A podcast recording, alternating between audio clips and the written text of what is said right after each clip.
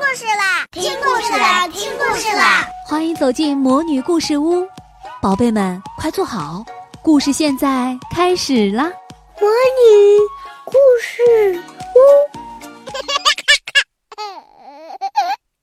亲爱的小朋友们，你们好，我是你们的海海姐姐。今天我要给大家带来的故事是格林童话里的猫和老鼠。从前，一只猫认识了一只老鼠，于是喋喋不休地大谈自己多么爱它，多么渴望与它交朋友，直到老鼠终于答应与它住在一起，共同过日子。咱们可是应该做过冬的准备啦，不然到时候会挨饿的。猫说：“你亲爱的老鼠，可别到处乱跑啊！我真担心你到头来。”会闯进笼子里去的。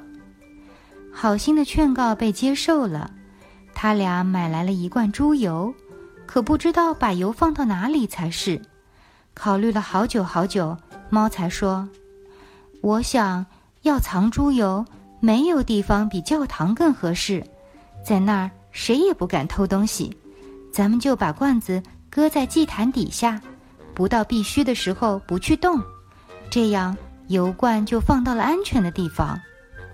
可是没过多久，猫已经想吃猪油，就对老鼠说：“亲爱的，我告诉你，我表姐生了一个小儿子，雪白的皮毛带着褐斑，她要我做孩子的教父，我这会儿得抱他去受洗礼，让我去一趟吧。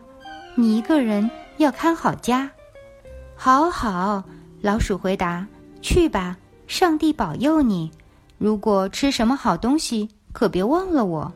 产妇喝的甜蜜蜜的红葡萄酒，我也乐意喝一点喽。”但一切全是假话。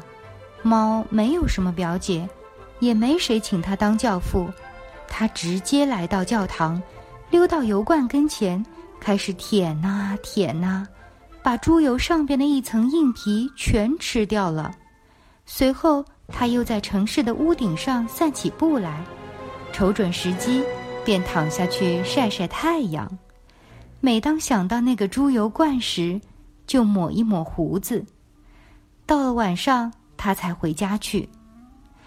啊，你到底回来了？老鼠说：“这一天你肯定过得挺快活吧？”还不错，猫回答。那孩子取的什么名字？老鼠问：“没了皮儿。”猫干巴巴的回答：“没了皮儿。”老鼠叫起来：“好稀罕，奇怪的名字，在你们家难道都兴这样取名吗？”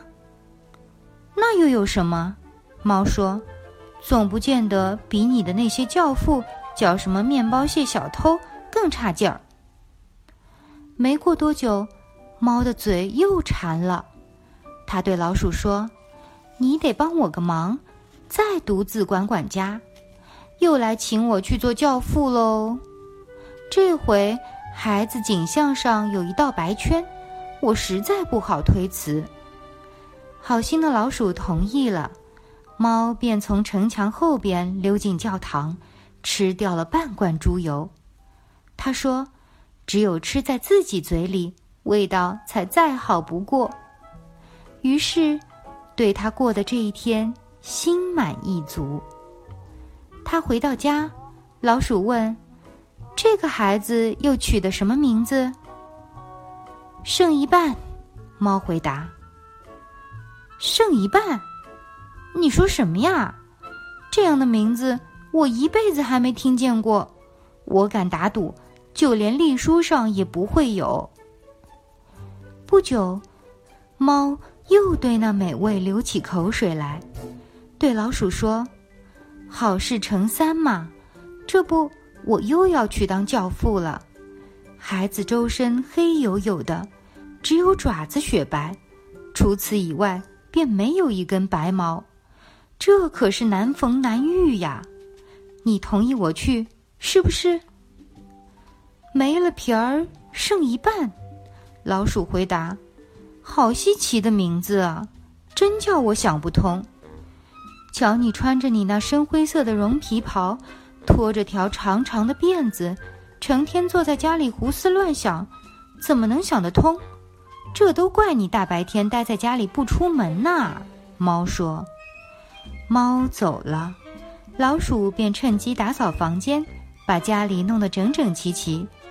可那馋猫呢，却已把一罐油吃了个精光。只有吃光舔尽，心里才得安定。他自言自语，拖着吃得饱饱的圆圆的身子，在夜里才回到家。一见面，老鼠立刻问第三个孩子叫什么名字。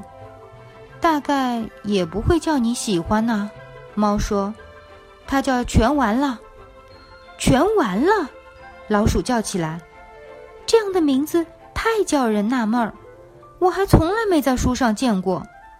全完了，这是什么意思？”他摇着头，蜷缩起身体，躺下睡了。打这以后，再没谁请猫去当教父。可是。冬天到了，外面已找不到任何吃的东西。老鼠想起他们的储备粮，便说：“走吧，猫，咱们取储存的猪油去，那玩意儿一定很对咱们的胃口的。”可不，猫回答：“它准叫你满意，满意的，就像你把你那尖尖的舌头伸出窗外去喝西北风。”他们离开家，来到教堂里。油罐虽说还在老地方没动，罐里却已空空如也。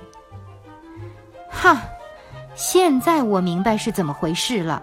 老鼠说：“现在才真相大白。好你个忠实的朋友，你说去当教父，却把油吃得精光。先是吃掉皮儿，接着吃去一半。”最后，你给我住嘴！猫吼道：“再敢吱一声，看我不吃掉你！”全完了。可怜的老鼠话已到了嘴边，一当他吐出这三个字，猫一纵身便扑住它，把它吞进了肚子。你瞧瞧，世界上的事情就这个样。好了，亲爱的小朋友们，今天我们的故事就讲到这里，我们下次再见。